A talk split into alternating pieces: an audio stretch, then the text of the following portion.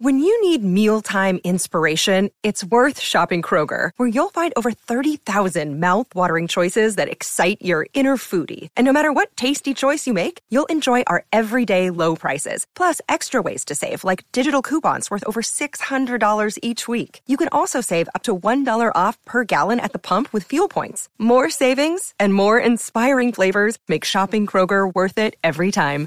Kroger, fresh for everyone. Fuel restrictions apply. BP vuelve a tener grandes noticias para todos los conductores.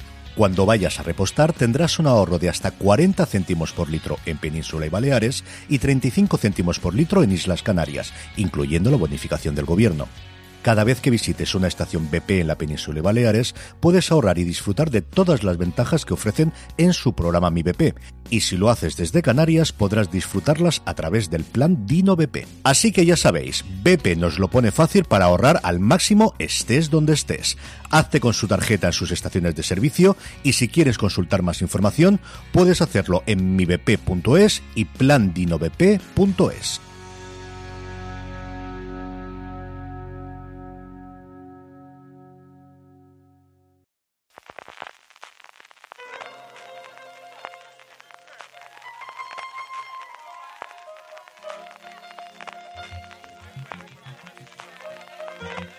Estás escuchando Fuera de Series con CJ Navas.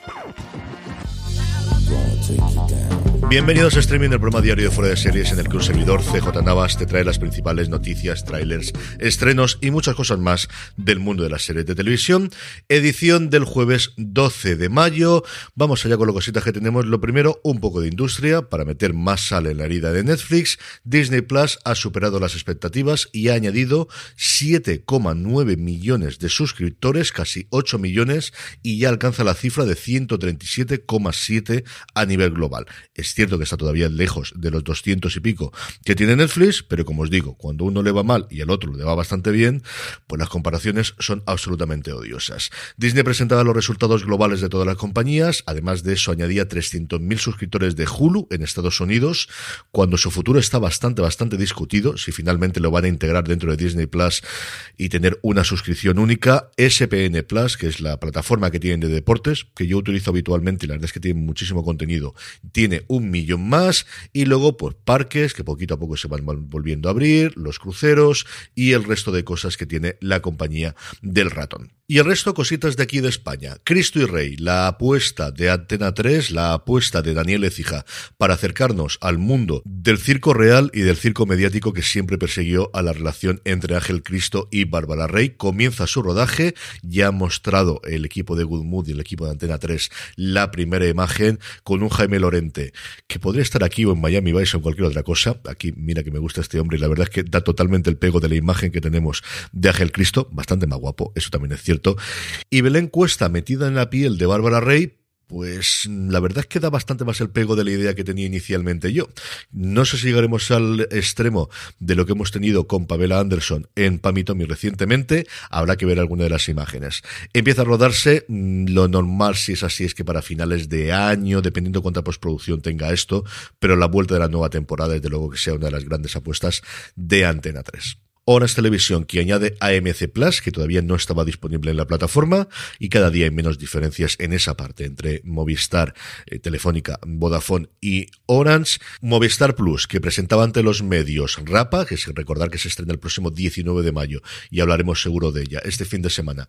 En Fuera de Series, el 19 de mayo, por cierto, se estrenan todos los episodios, no uno en uno como últimamente estaba haciendo Movistar, sino los seis episodios de golpe que han vuelto al modelo de Netflix con todo el mundo está cambiando. Y por último, la noticia que estaba revolucionando un poquito el Twitter seriéfilo ayer es que tenemos el nuevo proyecto de Javier Olivares, un proyecto por ahora sin plataforma con Black Box que nos va a llevar la historia de Dynamic, la compañía de videojuegos de los años 80 que toda la gente de mi generación recuerda From sponsoring cultural events to partnering on community projects, creating youth programs to supporting first responders, at MidAmerican Energy, caring about our community goes beyond keeping the lights on. It's about being obsessively relentlessly at your service. Learn more at midamericanenergy.com slash social. Con tanto cariño, que tiene un historión. Aquellos que sabemos cómo fue aquella época dorada y loquísima y un poquito la personalidad de los hermanos Ruiz, que fueron los dueños y los creadores de Dynamic, desde luego que tiene una serie y varios libros y varias novelas. De hecho, la serie se va a basar en el libro de Jesús Martínez de Bas, La historia de Dynamic, que hizo en colaboración con los hermanos Ruiz. Como os digo, a día de hoy no tiene plataforma.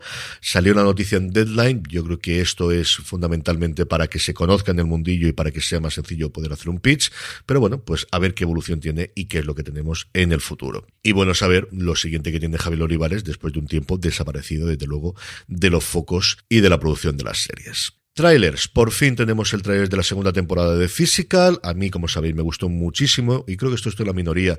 La primera temporada, Rose Byrne, a la que yo le tuve muchísima manía en Daños y Perjuicios, en Damages, con el tiempo cada día, me gusta más. En esta segunda temporada parece que se centra mucho más en su personaje, en los secundarios que funcionaron también en la primera, menos en el pesado del marido, que toda la parte política suya quizás era lo más aburrido que tuvimos en la primera, y aparece sin un antagonista, si alguien con el que compartir pantalla, que es Murray Bartlett, recién salido de su papel maravilloso el año pasado en The Wild Lotus, que va a hacer pues del icono del al que ella se quiera aparecer, al que el personaje de Rose Byrne se quiera aparecer. Son dos minutitos de tráiler como suele ser habitualmente en Apple TV Plus.